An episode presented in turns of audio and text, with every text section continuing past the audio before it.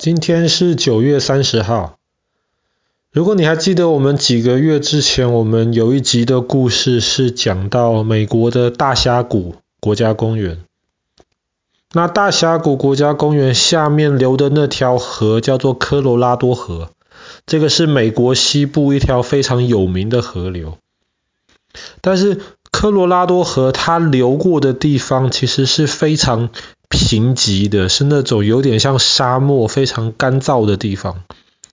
所以后来有人就想说，如果要促进美国西部的发展的话，最好能够想一个办法，让科罗拉多河的水可以用来灌溉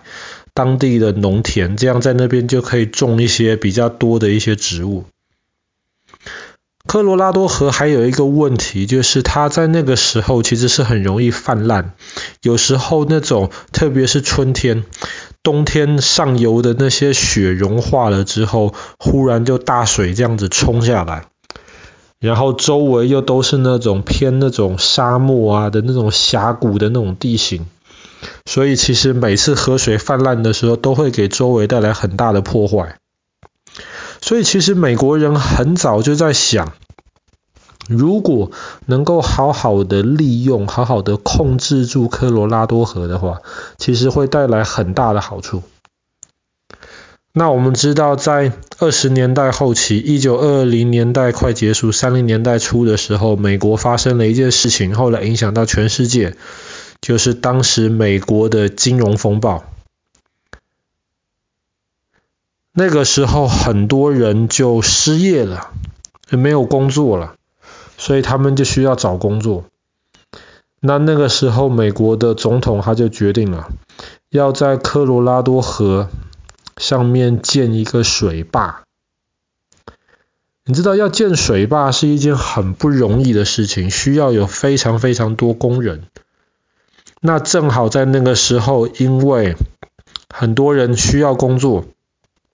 所以在那个时候，你建造这个很大的水坝，就可以制造很多工工作的机会。而且不只是如此，建了那个水坝之后，到时候如果上面有洪水下来的话呢，水坝就可以把多的那些洪水挡住，就不会影响到下游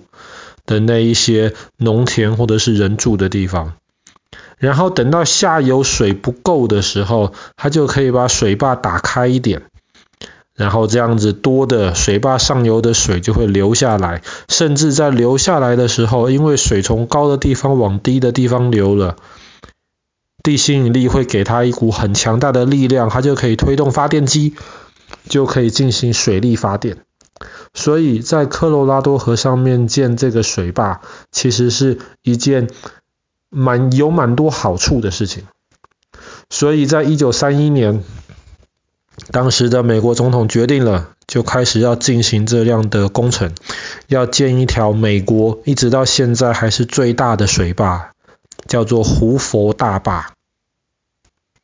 那要建造胡佛大坝其实是一件很困难的事情，为什么？因为科罗拉多河两边，不要忘记大峡谷啊，那两边都是很高的峡谷，可是当水在流的时候，你没有办法建水坝。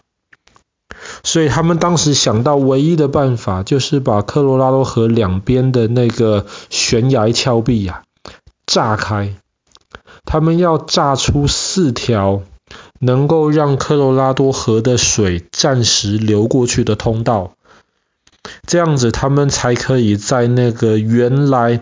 科罗拉多河的河道那边，现在没有水了吧？他们才可以在那边灌混凝土，来盖这个胡佛大坝。那这其实是一件非常非常辛苦，而且其实蛮危险的事情。毕竟你要在这么高的峡谷两边用炸药炸出来可以让水分流通过的那个通道，所以光这个就花了很长的一段时间。那虽然一开始在建造这个胡佛大坝的时候，很多人要来应征这个工作啊，因为很多人失业。可是后来，因为这个建造水坝的过程太辛苦了，所以后来很多的工人就抗议，然后他们甚至要罢工。可是，在那个时候，你只要一罢工，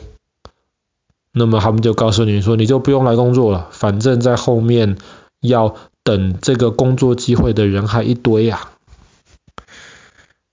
所以你就知道当时建造这个胡佛大坝的这些工人们，他们工作的情况是多么的辛苦。那你知道水坝的那个形状吗？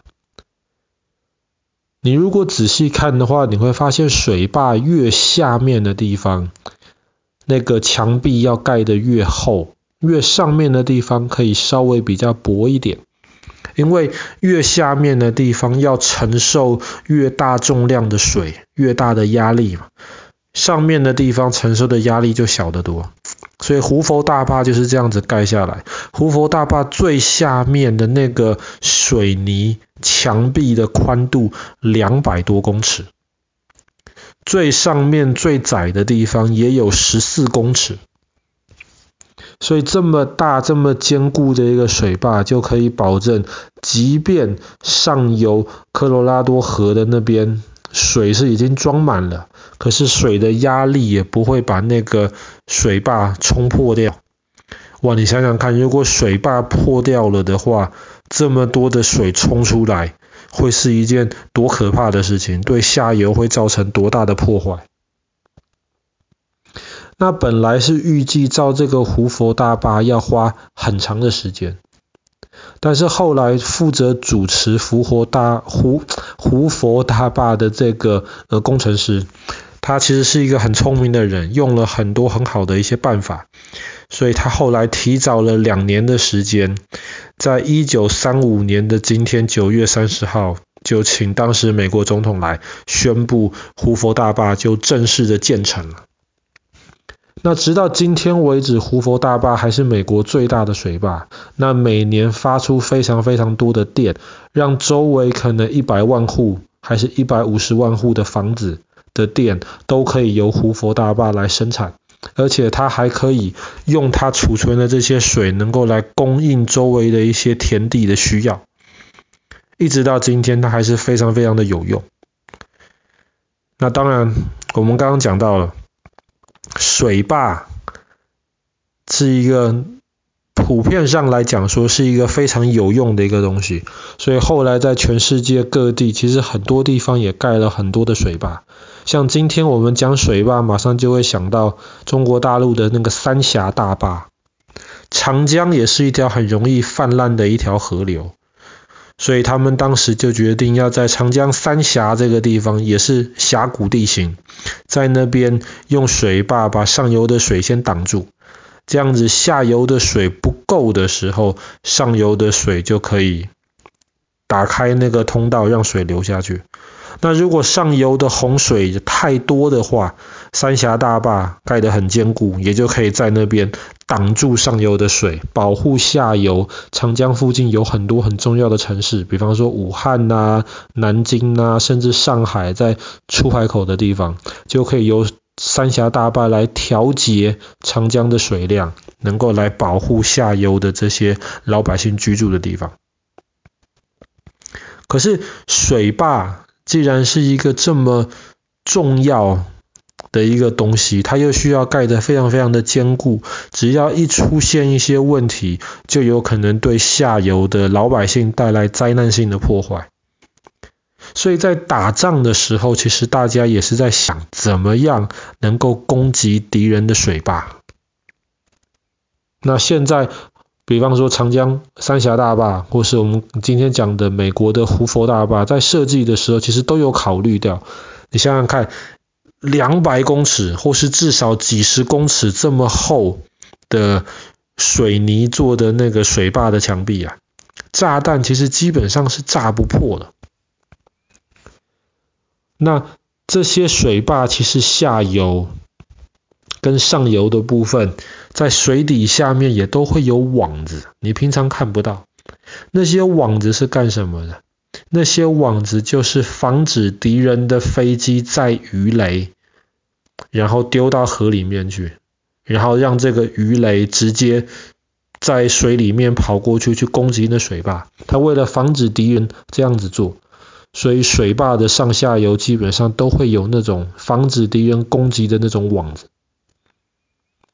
那我们知道，在第二次世界大战的时候，其实英国那个时候就想到要攻击德国的水坝。可是德国的水坝也是盖得很坚固啊，也是有那种网子啊。而且英国那个时候算一算，那个时候原子弹还没有出现，英国就算一算，英国那个时候有的炸弹，没有一个是能够有办法把水坝给炸坏掉，但是又要能够轰炸机载得动。你如果说炸弹做得太大，当然可以把水坝破坏掉，可是轰炸机炸不动的话，呃，载不动的话，也没有意义嘛。所以后来那个时候，英国人就设计了一一一种炸弹，叫做跳弹。跳弹其实就有点像是你如果去海边选一块扁扁平平的石头，你用一个很特别的一个角度把石头打出去的话，你就会发现石头它不会直接。打到水里面去，它碰到水之后，它会跳起来，跳起来，跳起来，跳起来。这种东西我们叫做打水漂。所以后来英国的科学家就用这种打水漂的道理，就设计出了一种能够跳的炸弹。这个炸弹由轰炸机丢到河上的时候，它不会马上沉下去，它也不会马上爆炸，它会在河面上跳跳跳。就可以跳过那一些防止敌人攻击的那些网子，然后一直到碰到水坝的时候，它才会沉下去，然后在水里面嘣。英国当时就用这样子的方法炸毁了德国两个很大的水坝，那其实为德国的军事的生产带来非常非常严重的破坏。好了，我们今天的故事就讲到这边。我们讲到一九三五年的今天，九月三十号，美国最大的胡佛大坝正式建成。